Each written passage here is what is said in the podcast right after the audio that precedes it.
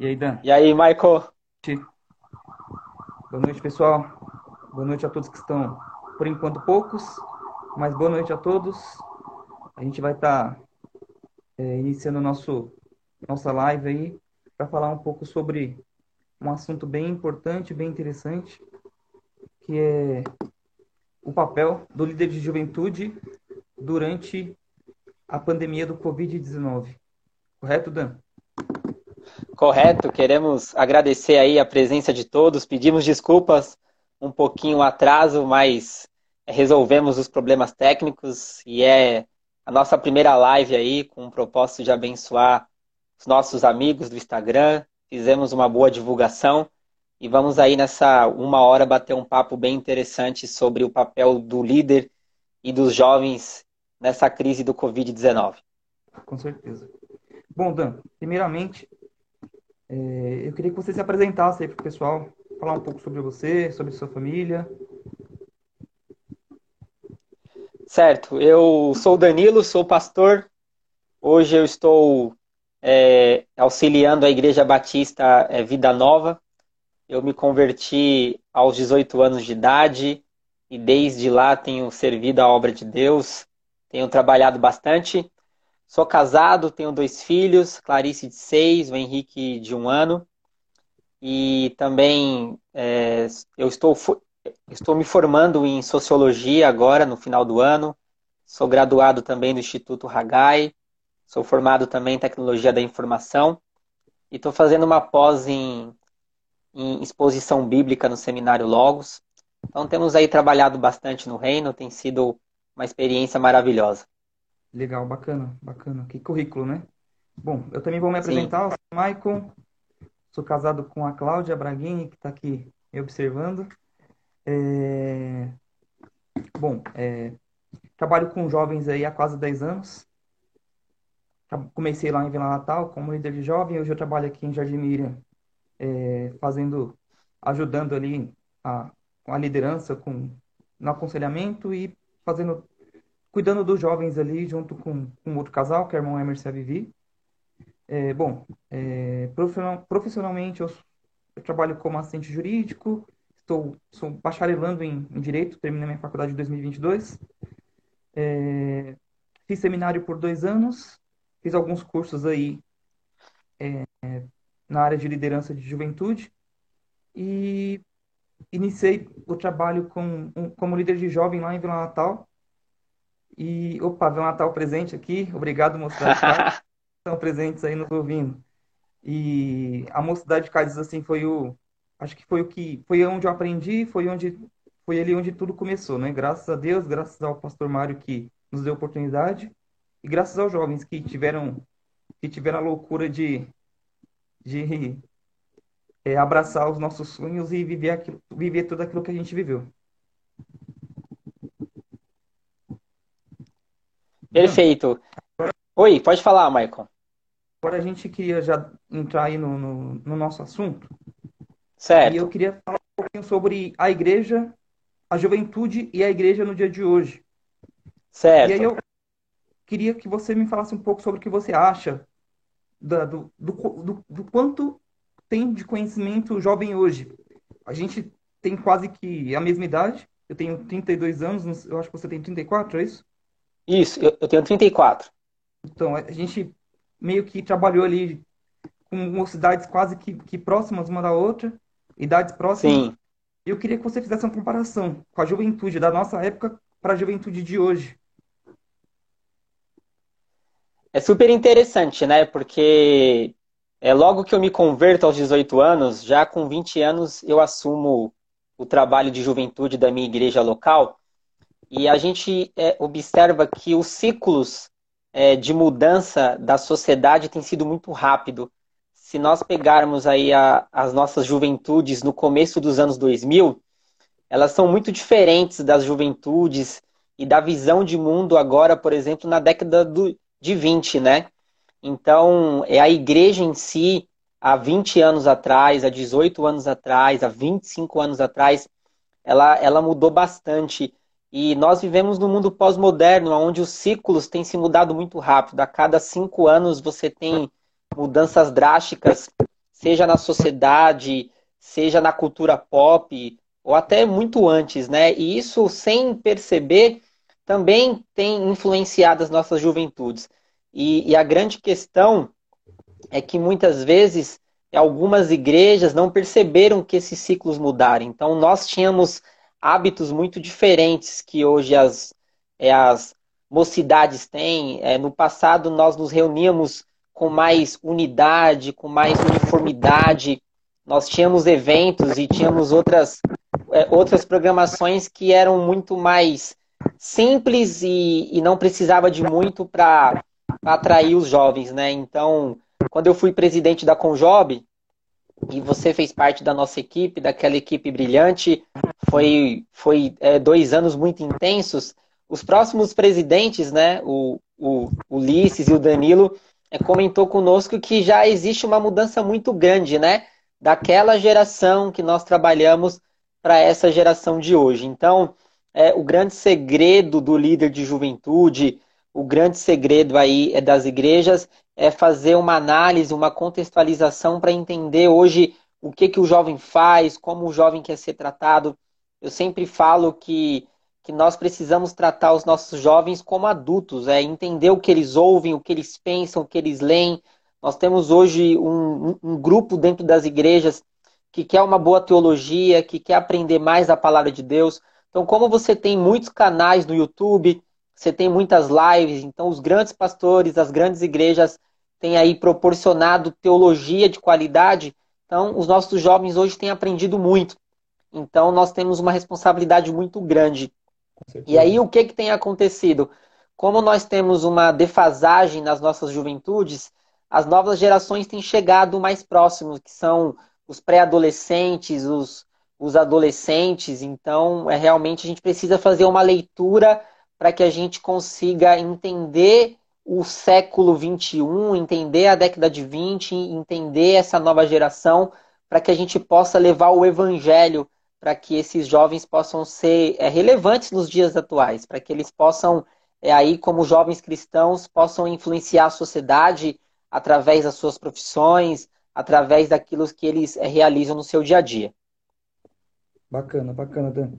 É, é, é, muito nítido, né, a diferença de, de conhecimento, sabedoria dos jovens da nossa época com os jovens de hoje. Eles estão muito mais bem informados. É, eu me recordo que quando eu dava aula na IBD, lá em Vila Natal, a gente passava algumas informações que muita gente não, não sabia. E hoje não, hoje você vai dar uma aula da IBD, as pessoas te ajudam a dar aula, te complementam a aula com mais informação. É muito legal isso. Sim.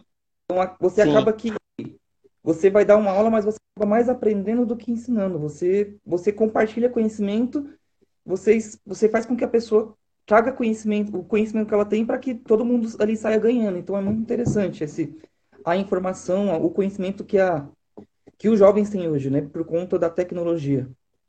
Verdade. É assim, nós pastores e pregadores, nós temos uma responsabilidade muito grande e até maior nos dias atuais. Então, hoje qualquer adolescente, qualquer jovem tem um celular e tem aí as redes sociais, tem o Google. Então, aquilo que você prega, aquilo que você diz, é muito simples do jovem testificar nas redes sociais ou testificar no Google, procurar na internet se aquilo que você tem pregado, aquilo que você tem ensinado é realmente bíblico. Então, é, nós temos uma nova geração. Eu, eu falo e tenho sempre compartilhado que nós precisamos entender essa geração é uma geração muito sensível, é uma geração diferente de jovens, onde nós temos um espaço muito grande. É, quando eu pastoreava a Igreja Batista de Vila Calu, eu, eu propus nós montarmos um pequeno grupo de jovens, onde a cada 15 dias ou, ou um mês nós, nós é, nos reuníamos na casa de uma família. E esse pequeno grupo de jovens foi uma grande bênção, porque nós começamos a receber não só jovens da igreja, mas jovens que eram amigos dos jovens, e ali nós é, tínhamos a oportunidade de compartilhar o evangelho, de falar sobre teologia, e a gente vê como os nossos jovens hoje eles estão mais engajados, né? Eles, eles têm mais consciência do papel deles, têm muito mais conhecimento, então a gente precisa alcançá-los, né? E, e aí, para alcançá-los, a gente precisa se preparar melhor, nós precisamos andar, se relacionar com eles. É, eu creio que é um, é um caminho a trilhar, mas é um caminho recompensador no final.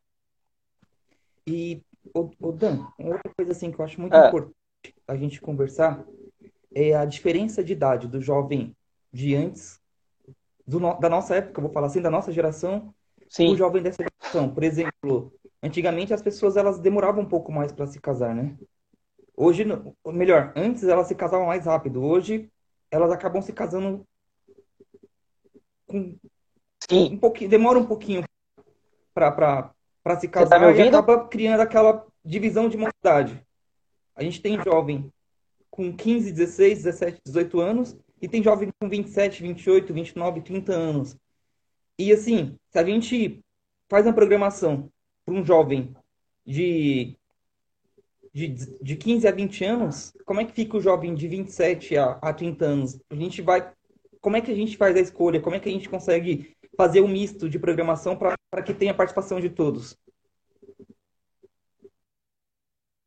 Pergunta porque deu aqui uma intermitência na internet. Você pode repetir para mim? Claro. É, o que eu, o que eu disse foi que a gente Ah, tem dois grupos de jovens na igreja hoje. sim, Aquele jovem que que acabou de sair da adolescência, que tem entre seus 15 e 20 anos, e a gente tem aquele jovem que, aquele jovem mais maduro, que demora um pouquinho mais de casar, que está com seus 25 a 30 anos, e como a gente consegue fazer uma programação, como a gente consegue ter, ter uma visão para unir es- esses dois, esses dois, esse, como posso dizer, essas duas frentes de jovens, para que possam ser unidos e, e, e que eles para que eles possam trocar conhecimento, trocar, trocar figurinhas aí dentro de uma, dentro de um ministério. É bem interessante que eu tenho percebido que existe hoje, até dentro das juventudes, uma lacuna e um espaçamento muito grande. Hoje, os pré-adolescentes e adolescentes que têm realmente eh, participado e se envolvido muitas vezes com a própria juventude. E aí, o jovem de 25 a 35 anos, ele muitas vezes está mais distante da realidade da igreja local. É claro que não são todas as igrejas mas por algumas igrejas que eu tenho passado e, e, e pessoas têm comentado comigo, a gente é, observa que existe o que eles chamam de gap, né? Uma lacuna entre aquele jovem de 15 anos e aí você compara, por exemplo, com um jovem de 25 que não quer mais participar da mocidade, não quer mais se envolver, porque tem muitos pré-adolescentes e adolescentes. No passado, eh, os grupos eles eram mais homogêneos, né? Você tinha mais um trabalho uniforme, um trabalho segmentado. E a sensação que passa é como hoje eh, muitas das nossas igrejas não têm esse grupo homogêneo, então você tem um- um- uma lacuna muito grande. Então pode ser que no mesmo acampamento de jovens, que deveria ser para jovem, você tem um adolescente de 15 anos e você tem um jovem de 30 que não casou, mas que participa da juventude. E no passado, como nós tínhamos mais eh, jovens envolvidos, você você tinha mais uma uniformidade dentro dentro sim. desses grupos, né, específicos. E que hoje a sensação que passa é que você tem uma lacuna muito grande, né, dependendo ali da igreja local, dependendo ali do, eh, do trabalho que o líder faz. Então tem tido muitas eh, reclamações que você tem poucos jovens acima de, de 20 anos e você tem muito adolescente abaixo dos 17, 16 anos, né? Então é é bem interessante esse fenômeno, se nós pensarmos assim. Ô, Dan, e como você vê o preparo para o líder de jovem hoje? Por exemplo, eh, na minha época, lembro que eu não tinha experiência nenhuma. O pastor uma vez me chamou para conversar e falou que ia me colocar para nas nossas igrejas, né? Existe, não sei, em, em Jardimira ainda é assim, mas nas nossas igrejas normalmente tem aquela eleição de final de ano, aí você vai lá e para presidente, vice-presidente, e eu lembro que o pastor conversou comigo em uma semana, na outra semana já estava já estava sendo, já estava na eleição, foi eleito e não tinha preparo algum. Eu aprendi com a mão na massa, tipo, foi, fui obrigado a aprender. Como você vê o preparo das nossas igrejas para esse fenômeno?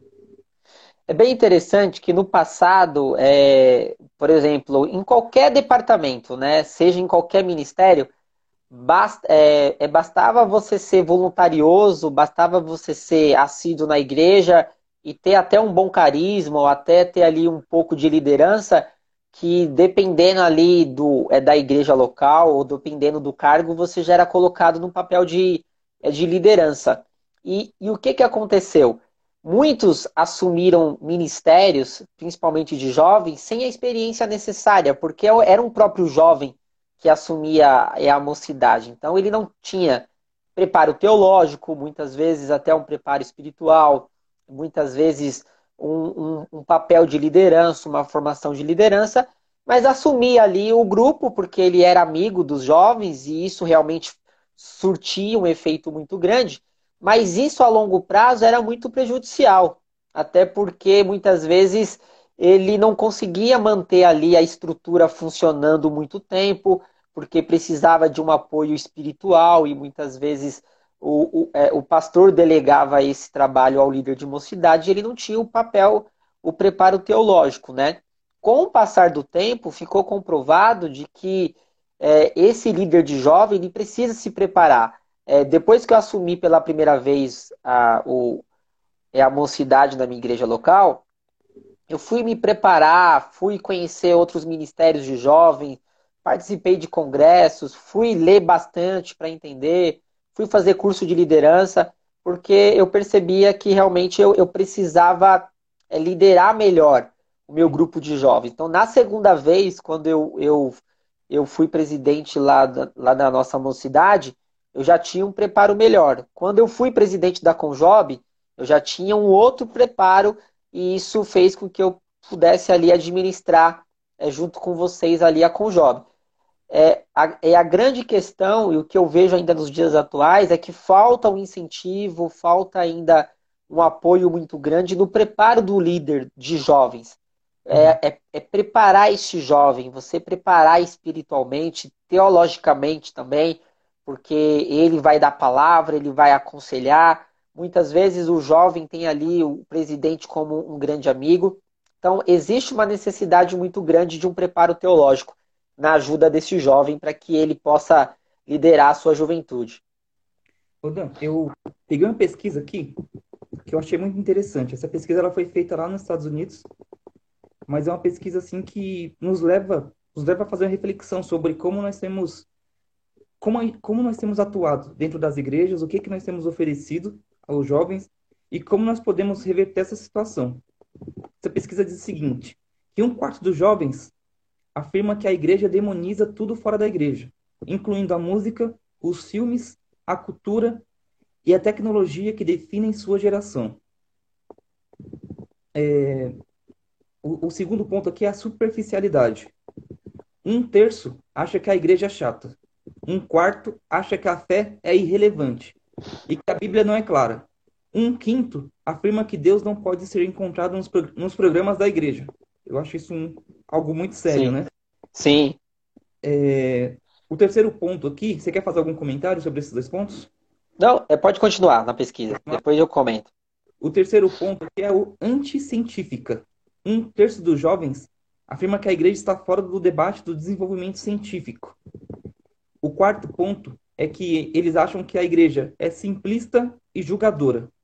Grande, grande parte crê que a igreja é simplista e julgadora, um quinto afirma que a filosofia da igreja não é suficiente, relacionado ao não poder, não poder fazer, comparado com a cultura. Aí eu coloquei na, na, no, na pesquisa diz tecno, é, tecnopornô, mas como é, a pesquisa foi feita nos Estados Unidos, então eu padronizei para o Brasil, né? Então eu coloquei certo. Porno funk, que a gente, eu acho que o que mais faz sucesso aqui no Brasil é o, é é o funk. Então, sim, eu, eu fiz essa alteração aqui. A maioria dos jovens que luta com desvios na sexualidade se sente julgado pela igreja. O quinto ponto dessa pesquisa, ela disse que a igreja é exclusivista, sendo que 30%, 30 dos jovens acham que a igreja é muito fechada cultura pluralista e multicultural. Certo. A escolher entre a fé e os seus amigos. E o sexto ponto fala sobre diz que um terço dos jovens sente que a igreja é um lugar seguro a igreja não é um lugar seguro para expressar dúvidas. Um quarto tem dúvidas sérias e gostaria de discutir sobre elas. Cara, é, essa pesquisa ela é bem interessante porque por mais que ela seja num contexto norte-americano, ela reflete um pouco aquilo que tem acontecido nas nossas igrejas. É, o que eu vejo que acontece nas nossas igrejas, o que acontece com os nossos jovens, que eu creio que realmente pode ser primordial. Mesmo essa pesquisa sendo nos, nos Estados Unidos, a gente consegue tirar algumas conclusões. James Smith, um filósofo cristão canadense, ele escreveu um livro chamado Você é Aquilo que Ama. Em um dos capítulos, é, ele fala que não basta apenas você acreditar que é, você levar o jovem todo sábado para é, a igreja, cantar alguns louvores, fazer algum evento de comunhão, que isso seja é, suficiente para que ele possa permanecer dentro da igreja. E eu achei bem é, interessante essa percepção dele, porque nós ainda acreditamos que basta nós nos reunirmos aos sábados à noite, nós comermos pizza depois de um, é, de um evento, ou basta a gente fazer ali é, o louvorzão, basta a gente fazer algumas brincadeiras e que está tudo certo. É, é, a gente precisa é, entender que o trabalho com jovens é um trabalho realmente de pastoreio, de cuidado. Os nossos jovens eles precisam ser alimentados espiritualmente muitos jovens nascem na igreja e eles acreditam que por nascer na igreja, eles são filhos de crentes, eles são cristãos. Eles muitas vezes não entendem que eles precisam é, é, viver o evangelho, reconhecer Jesus como seu único e suficiente Salvador. Ele acredita porque ele nasceu na igreja, aquilo para ele já está no cotidiano dele, aquilo está na rotina dele. E não é assim. A gente precisa pastorear, nós precisamos alimentar os nossos jovens, nós precisamos trazer o evangelho para os nossos jovens. Tem muitos jovens dentro da igreja não convertidos. Então, o que acontece? Muitos jovens passam a vida toda com dúvidas em relação a Jesus Cristo, ao evangelho, e a igreja não tem tido a capacidade de responder às suas dúvidas. Quando ele vai para a universidade, ele consegue ali encontrar respostas que a igreja não dá. Mas é bem interessante que a questão não é a igreja em si, é aquilo que nós pregamos, porque o evangelho tem todas as respostas que nós precisamos para os nossos dilemas. E o que tem acontecido? Se nós não, não alimentarmos os nossos jovens é, espiritualmente, se nós não entendermos que nós precisamos trabalhar com esse jovem, nós precisamos biblicamente mostrar para ele é aonde ele precisa estar ancorado, ele vai para o mundo, vamos pensar assim, que a palavra mundo se torna algo dúbio e não é, porque nós vivemos no mundo, ele vai para a sociedade e a sociedade tem as respostas que ele muitas vezes estava é, encontrando e que na igreja não encontrou. E aí muitas igrejas continuam nesse ciclo de acreditar que basta fazer uma programação, que basta é, estar na igreja que é suficiente. Não é se nós não pregarmos o evangelho, se nós não discipularmos esse jovem, se nós não cuidarmos da vida dele espiritual, ele vai para a sociedade, ele vai para a universidade, ele vai para o mercado de trabalho cheio de dúvidas. E qual é a grande questão? Nós muitas vezes fazemos uma distinção do que é sagrado e do que é, e o que é profano. Então, uhum. muitas vezes nós criamos que eu vou chamar de pessoa jurídica e pessoa física. Sim. Então, nós somos pessoa física na semana, onde nós é, trabalhamos, estamos na universidade, temos a nossa vida, e no final de semana nós somos a pessoa jurídica, nós somos ali o, o jovem cristão. E aí nós acreditamos que existe ali uma divisão entre o jovem do final de semana na igreja com o jovem de segunda a sexta. Por quê? Porque nós acreditamos que, que existe uma diferenciação daquilo que somos, na verdade, no final de semana com aquilo que somos é, é, na semana. Então, se nós não entendermos e não fazermos a leitura correta do século que nós estamos vivendo e do tempo que nós estamos vivendo, nós vamos perder muitos jovens. É, nós não temos uma pesquisa fundamentada no Brasil, como essa que nós temos nos Estados Unidos, mas eu tenho certeza que, que, que, é, é que essa pesquisa ela reflete muito bem o que tem acontecido com os nossos jovens, o que tem acontecido com as nossas juventudes. Eu já tenho é, notícias de, é, de juventudes que não tem mais jovens em si. Você não tem mais uma participação é, efetiva. E tem muitos jovens também que estão pulando de igreja em igreja. Estão lá tem a igreja X que tem um grupo legal, tem um bom culto que vai de acordo com a, com a visão dele de liturgia, de palavra, ele, ele, ele vai. Então a gente precisa é, é entender que esse jovem ele precisa ser trabalhado, discipulado, para que ele entenda o evangelho. Se ele entender o evangelho de Cristo, ele vai ele vai andar de domingo a domingo com a cosmovisão cristã, ele vai ter o óculos da cosmovisão cristã e tudo que ele faz, tudo que ele ouve, todas as suas ações vão estar conectadas e vão ser ali é trabalhado dentro da cosmovisão cristã. Perfeito. O, o Tiago fez um comentário aí, é ser de santos em todo o nosso procedimento, né? E verdade, eu verdade. Acho, eu acho que essa é a, a, dificuldade dos nossos jovens no dia de hoje. No nosso, no, eu acho que não só no dia de hoje, eu acho que essa é a dificuldade do jovem. Às vezes ele é uma pessoa na igreja e durante a semana ele ele muda totalmente a, a, a pessoa que é, né? Então é, é algo sério de se pensar. É, é por isso que eu insisto muito grande que nós precisamos fazer um trabalho de discipulado de, de, de voltar às raízes, de você mostrar o evangelho, o que Jesus Cristo fez na cruz, para que a vida e a identidade desse jovem esteja fundamentado na nova aliança em Cristo. Então, muitos jovens têm sentimento de culpa por aquilo que eles fazem na semana. Muitos jovens querem servir a Deus. É, eu conheço dezenas de jovens que querem servir a Deus, que querem caminhar com Cristo, mas muitas vezes não consegue porque não está fundamentado no Evangelho, não foi discipulado, não tem sido preparado, não tem sido cuidado, não tem sido amparado. E isso tem sido um grande problema na vida espiritual desses jovens. Então, se ele encontra lá fora um amparo, se ele encontra um apoio, ele vai se escorar nisso e muitas vezes vai rejeitar a igreja, como, por exemplo, a pesquisa aí demonstrou nesses pontos e muitos pontos que demonstra realmente a incapacidade, muitas vezes, da igreja de, de cuidar desse jovem. Verdade. É, essa pesquisa ainda fala que 60% dos jovens irão deixar por longo período de tempo ou permanentemente a igreja. Ou seja, de cada 10 jovens que nós temos na igreja, cada 10 adolescentes, seis adolescentes vão deixar de ir para a igreja por um período ou jamais voltarão para uma igreja. Então é algo algo bem sério aí para ser tratado por nós. Muito, muito. O Dan, e aí, como nosso tema é o papel do líder de juventude durante a, a o Covid-19, aí eu quero elencar esse, essa série de problemas que a gente vivencia no nosso dia a dia. Né, certo. Eles estão presentes, independente se tem, se tem pandemia ou não, com um assunto bem sério, que é o afastamento social.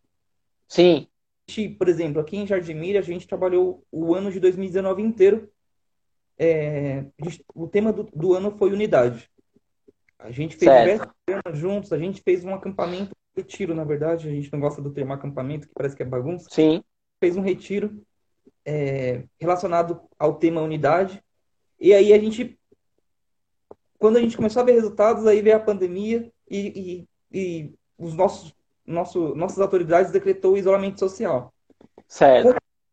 Como, como você vê isso? Porque assim, na eu fiz uma pesquisa gente, e eu percebi que é necessário ter essa, essa comunhão, é necessário ter essa aproximação de pessoa com pessoa. É, Sim. É, até aqui que, de acordo com os especialistas, apesar das redes sociais, o ser humano ainda precisa da interação presencial. Sim. Há uma grande perda de estímulos naturais, como a ocitocina, hormônio que vem da abraço de um amigo, do olho no olho, aperto de mão. E isso Sim. vai impactar na sua saúde mental. E aí é aí que vem a depressão, aí que vem a, a ansiedade, é, tantas doenças é, psicológicas que a gente tem visto no nosso dia a dia dentro da igreja que antigamente a gente não via. E aí a gente começa a perceber que por conta desse isolamento social, isso vai, vai acontecer até com as, algumas pessoas que já trataram, já trataram isso. Então, Sim, verdade. Eu queria saber se você, o que você acha desse, desse episódio, como a gente pode tratar esse assunto, que, que, qual, qual solução, se existe alguma solução? É, é, bem interessante. Na minha visão, e eu não sei daqueles que estão assistindo, pode até comentar aí com a gente, de todos os grupos, vamos pensar, de todos os grupos dentro da igreja, o que menos sentiu, vamos pensar assim, é essa quarentena, e que se adaptou melhor à questão de lives, à questão de, de YouTube, de cultos online, é, os nossos jovens e adolescentes. Por quê? Porque nós já somos uma geração de nativos digitais. Então, os nossos jovens já se comunicavam por é, WhatsApp, Telegram, Instagram, Facebook, Twitter. Então, é, eu tenho a certeza que, que, que os nossos jovens é, é, é, assim, é óbvio que o relacionamento pessoal é fundamental. É, Deus nos criou seres relacionais. Nós precisamos desse relacionamento, dessa comunhão. E eu tenho a certeza que os jovens devem ter sentido bastante. Porém, eu tenho a certeza que o jovem conseguiu se adaptar bem, porque ele, ele, ele, já, ele já navegava nessas redes sociais, ele já, ele já navegava nesse mundo de uma maneira muito melhor do que, por exemplo, os nossos pais, do que, por exemplo, os mais velhos que ainda, ainda estão experimentando e estão conhecendo as redes é, é, as mídias sociais de uma maneira mais efetiva. Então, é, é, eu creio que os nossos líderes de jovens, eles têm um campo muito vasto para trabalhar, porque ele já trabalha com um grupo que conhece bem as ferramentas é, é digitais, que navegam nessas é, redes de uma maneira muito efetiva.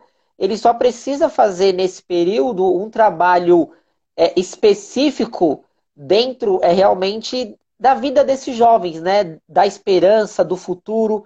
O que nós temos ouvido, o que nós temos visto, o que nós temos lido, realmente causa pânico, né?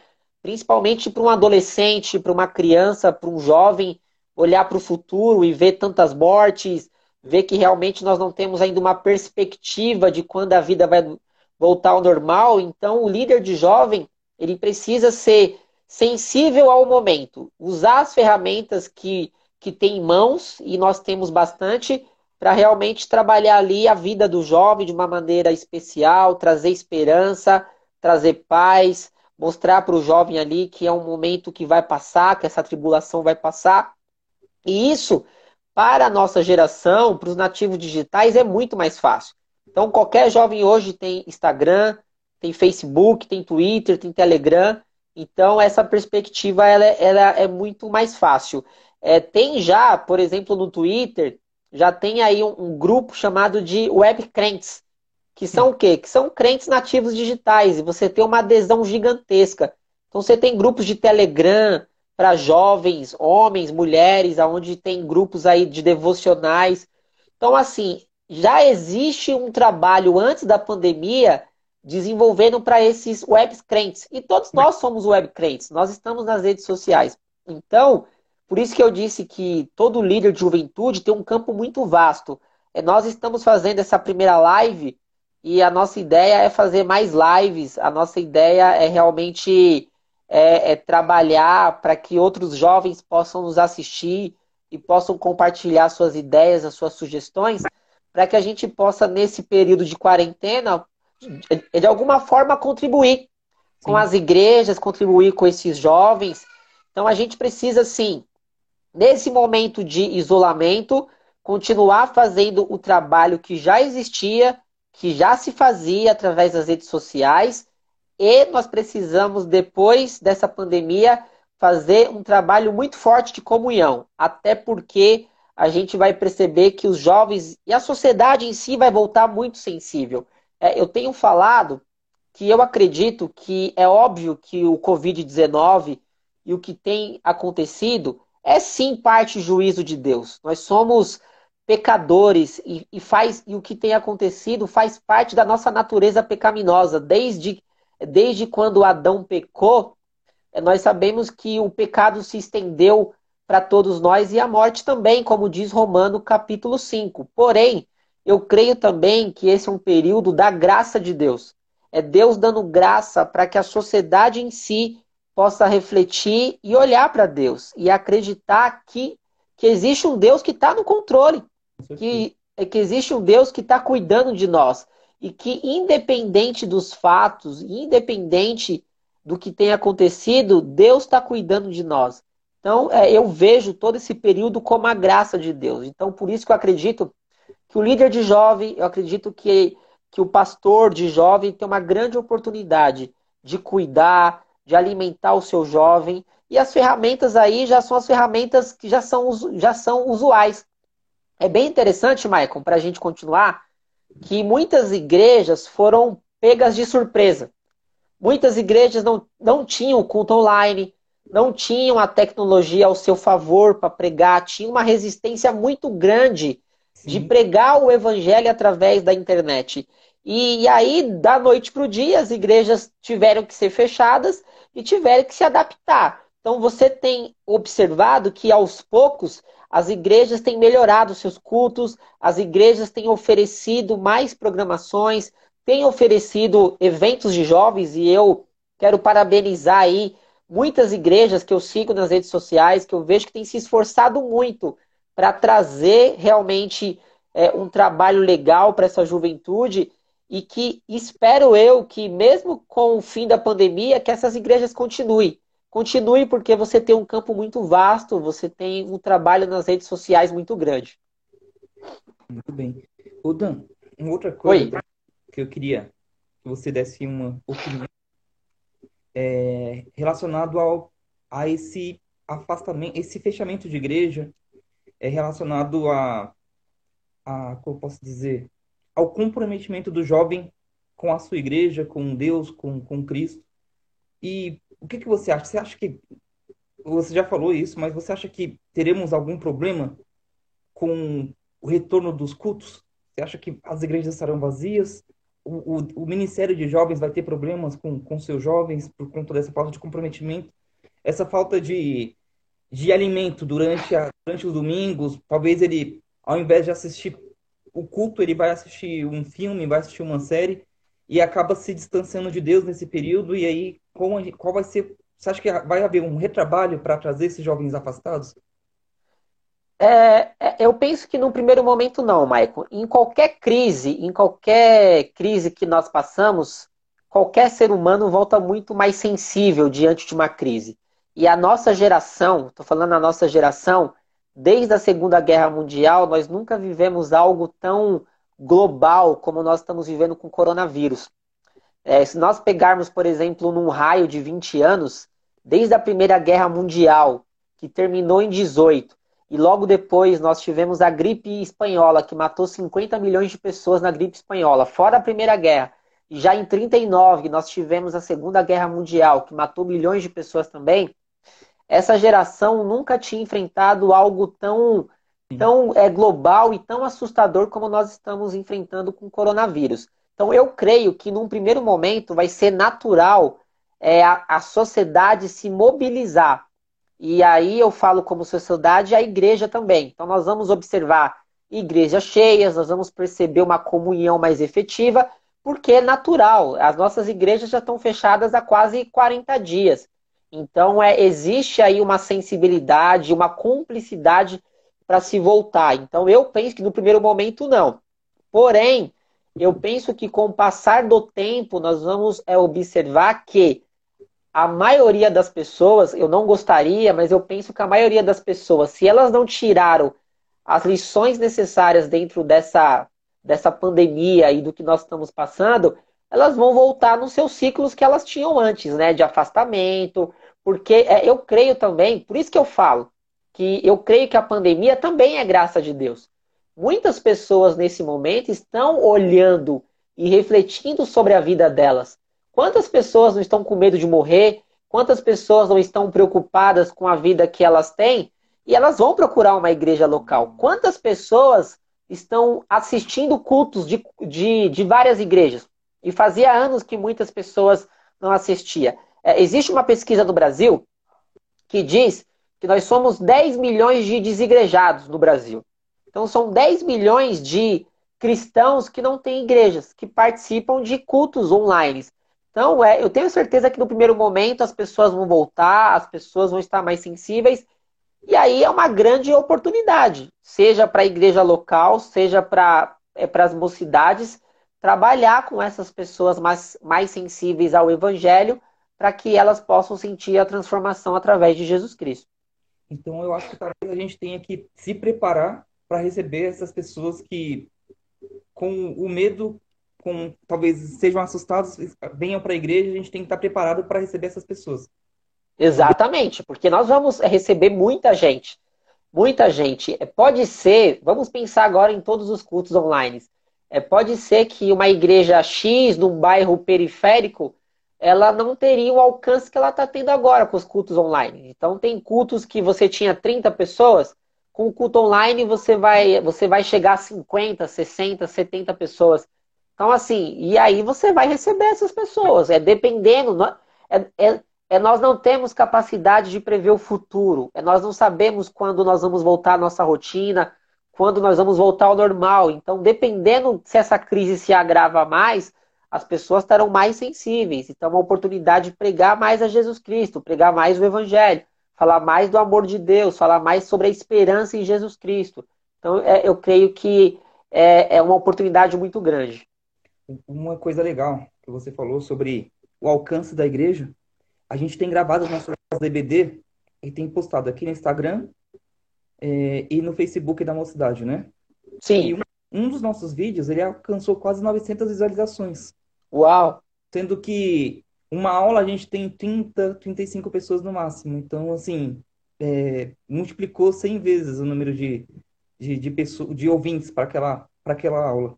É bem interessante mesmo. E aí você pensa, se 10% dessas visualizações elas entenderam o evangelho através da aula, entenderam Jesus Cristo, elas, elas podem ir para a igreja, elas podem querer participar, conhecer a comunidade local. Então, é uma oportunidade que a igreja vai ter depois da pandemia. Com certeza. Ô Dan, é... é. para encerrar, certo. verdade, para encerrar não. Vamos, o Thiago ele falou mais, ele, ele colocou mais uma, uma frase aqui. Talvez certo estão alimentando os jovens somente com leite, achando que eles não suportariam algo mais forte, profundo. Perfeito, é, perfeito. É, o Tiago tem toda a razão. O Tiago tem toda a razão. É, é, é no ano passado, é, eu preguei num, é, num evento de jovens e eu falei que três coisas para mim têm sido determinantes para que a gente perca o é, perca o nossa, a nossa força de trabalho com a juventude. Primeiro, muitas vezes nós continuamos a tratar os nossos jovens como crianças, que é isso que o Tiago falou. Uhum. Nós acreditamos que o nosso jovem precisa ser tratado com leitinho, nós, é, nós acreditamos que o jovem não tem capacidade de assimilar melhor a palavra de Deus, uma teologia mais robusta.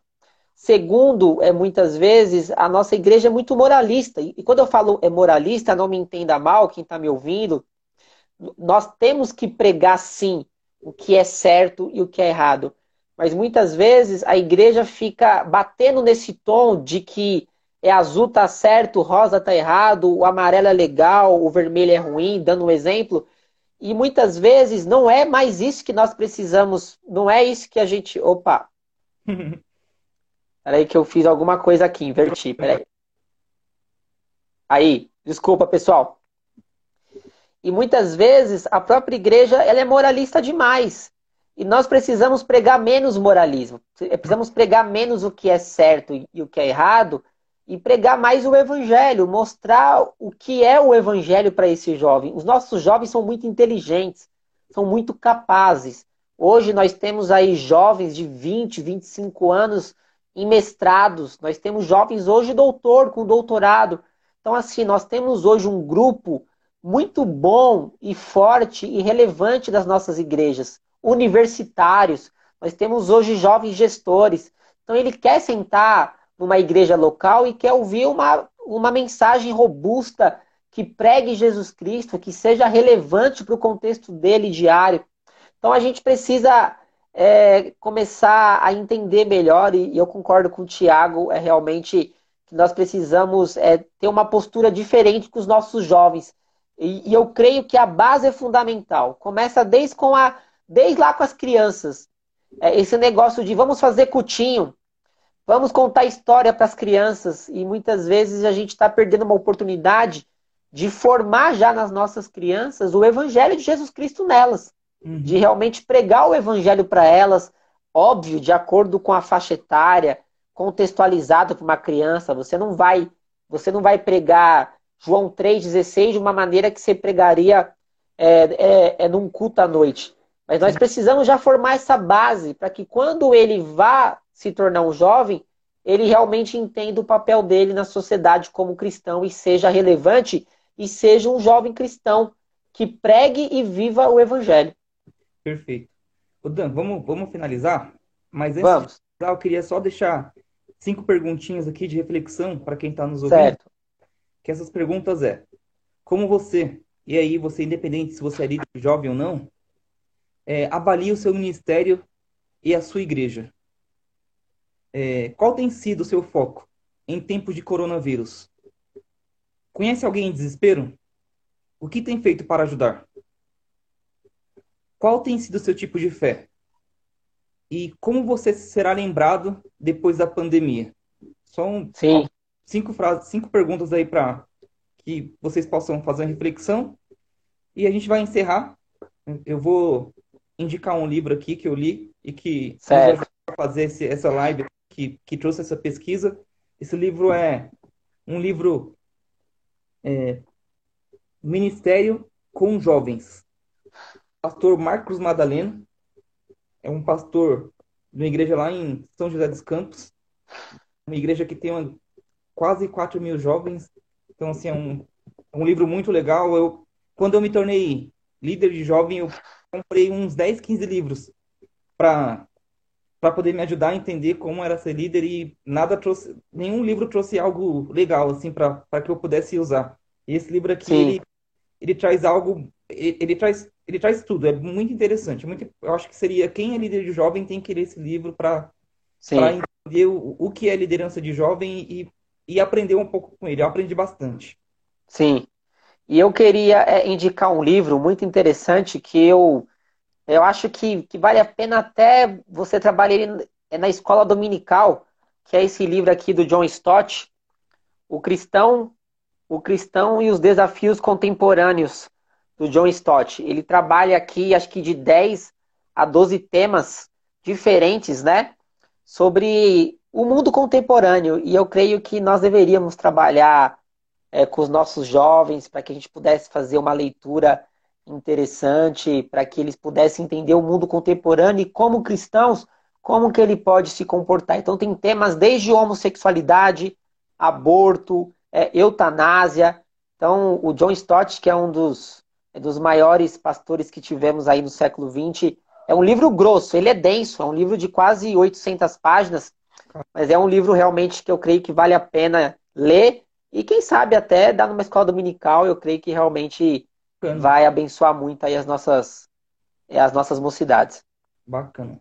Gente, se alguém tiver alguma pergunta, pode mandar aí, tá? Se não mandar, a gente vai estar encerrando a live. Obrigado pela participação de todos, por terem nos... Se tiver alguma pergunta aí, pode, é, pode perguntar, pode falar, que a gente está à disposição. Perfeito. Edão, acho que e... não. Vamos, vamos encerrar. Obrigado pela participação. Obrigado, gente, por ficar aí por acompanhar a live e a gente vai estudar uma nova data aí para um outro tema legal para que a gente possa discutir aqui pra, com vocês, beleza? Abraço, Dan. quero agradecer, Maicon. É, é, eu quero agradecer. Aqui, ó, tem alguém falando aqui, ó, Pastor Danilo e Mike, como tentar deixar. Vamos ouvir aqui. É, tem tempo ainda aí, Maicon, na live? Tem, tem. Tem, ah, então é, vamos ouvir aqui, vamos ver. É que na verdade. Alguém quiser fazer... É a Juventude Cádiz aqui. É, muitos têm se afastado, até pelas redes sociais. É a Aí última. Noto que eles têm tido muita personagem.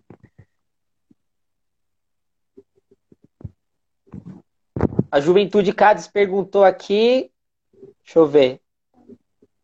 Como tentar deixar os. De... Ah, entendi. Como deixar mais atraente para os nossos jovens a EBD e o, e o departamento. Assim, é, é uma pergunta de um milhão de dólares, né? Mas é, o que eu tenho estudado e o que eu acredito que é fundamental. é, muitas vezes nós acreditamos que deixar atraente uma juventude e um grupo de jovens, muitas vezes é um louvor mais agitado, é um instrumento, é, é fazer é, eventos chamativos.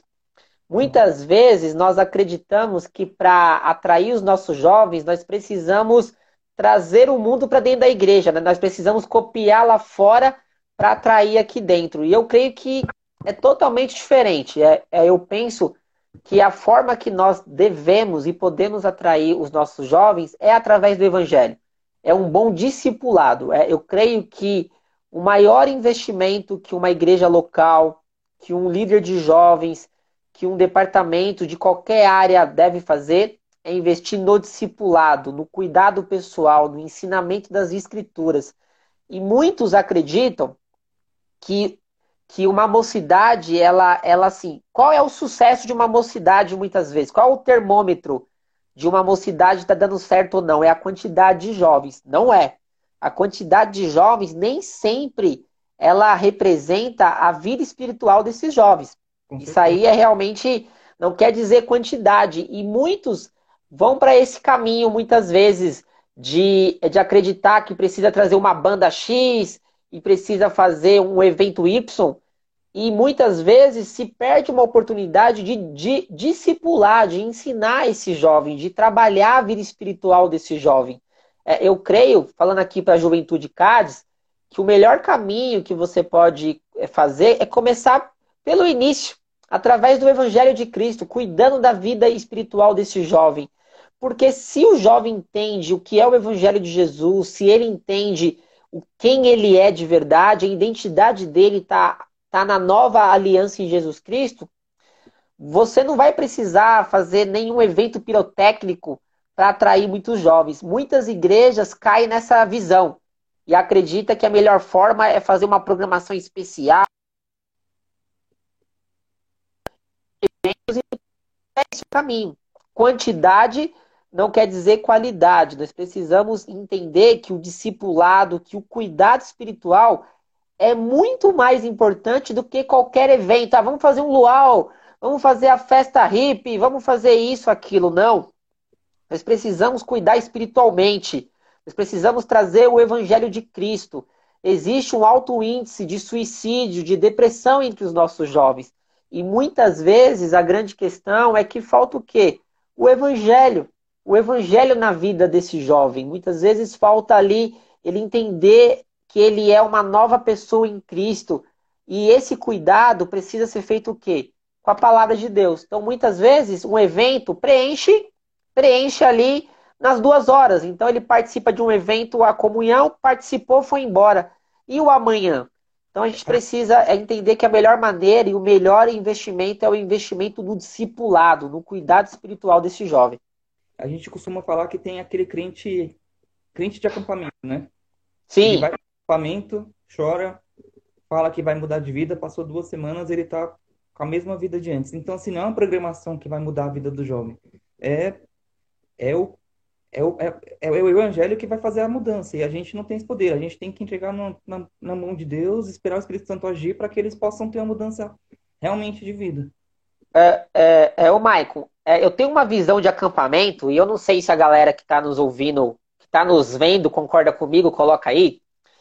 Nós não fazemos um trabalho correto no ano do jovem. A gente não é discipula, a gente não traz uma boa teologia, a gente não cuida da vida do jovem.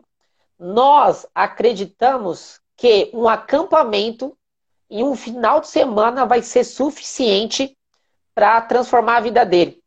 A gente acredita e nós gastamos mais energia em se dedicar a um final de semana do ano do que nas 56 semanas que você tem com ele ali na igreja local. E aí o que acontece?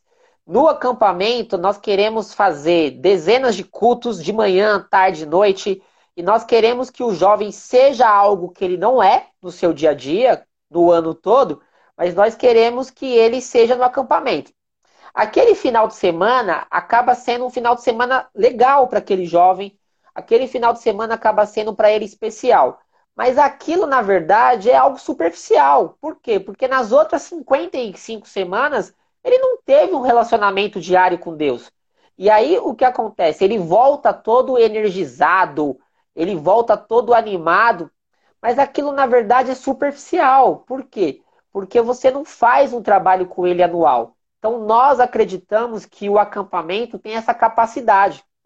O acampamento, na verdade, ele deveria ser apenas uma extensão do trabalho que as juventudes fazem nas semanas e, no dia a dia. O acampamento deveria ser apenas um plus daquilo que a igreja trabalha na vida do jovem toda semana. O acampamento na vida de muitas igrejas é a salvação. Então tem muitos pais que falam assim: leva meu filho no acampamento, pelo amor de Deus, porque ele saiu da igreja. Uhum. Isso é um paradigma totalmente errado. Nós não deveríamos ter essa percepção. Nós deveríamos entender que o acampamento é um momento do jovem ter comunhão. E muitas vezes nós queremos trazer toda a teologia, toda a palavra que nós não tivemos no ano todo no acampamento. Então o jovem sai dali com muita informação, mas com pouca formação, pensando na área pedagógica. É muita informação e pouca formação espiritual. Então ele vai lá na frente, dá testemunho, e eu cansei. Cansei de ver pós-acampamento, e eu sou fruto de um acampamento. Eu me converti aos 18 anos no acampamento. E eu tive encontro com Cristo de verdade no acampamento. E aí, o que acontece? É, o que acontece? O jovem dá testemunho, chora lá na frente, mas aquilo tem um impacto tão superficial e acaba muitas vezes não sendo relevante. Ó, o Cássio falando aqui, ó, uhum. acaba sendo mais preenchido de uma tradição do que um propósito. Exatamente, Cássio. É mais uma tradição do que realmente um propósito. Por isso que eu sou adepto e eu venho estudado e, e refletido sobre isso há muito tempo. O acampamento deveria ser a cereja do bolo de um uhum. ano totalmente trabalhado na vida do jovem, de um ano espiritual, de um ano onde ele cresceu espiritualmente e o acampamento é apenas o complemento daquilo que a igreja local tem oferecido para ele. O acampamento se torna a salvação da lavoura e muitas vezes não traz os, os resultados. É um investimento muito caro que a liderança faz. Você faz acampamentos, você sabe que é cansativo, exaustivo. Para você receber não é fácil, dá até prejuízo para a igreja local e não hum. traz os resultados é, realmente necessários. Por isso que eu acredito que deveria se inverter. Se é para nós fazermos um orçamento anual, que se faça para, é, para o ano, cuidando da vida dele semanalmente, trabalhando, uhum. gastando energia com ele no ano todo, não só no acampamento. Verdade. Bom, é... uma outra coisa, só para complementar aí, a gente encerrar, porque acho que já está dando o tempo. Já está dando o tempo aí? É. Mas uma coisa que eu acho interessante falar sobre, sobre essa questão de programação para jovem, o que fazer e o que não fazer. Essa pesquisa ela também fala que tem muitas igrejas que, para atrair jovens, ela acaba mudando né, a forma de a, a forma do culto, traz instrumentos novos. A nossa, eu sempre vivi em uma igreja tradicional. Sim. Então, estou acostumado a isso.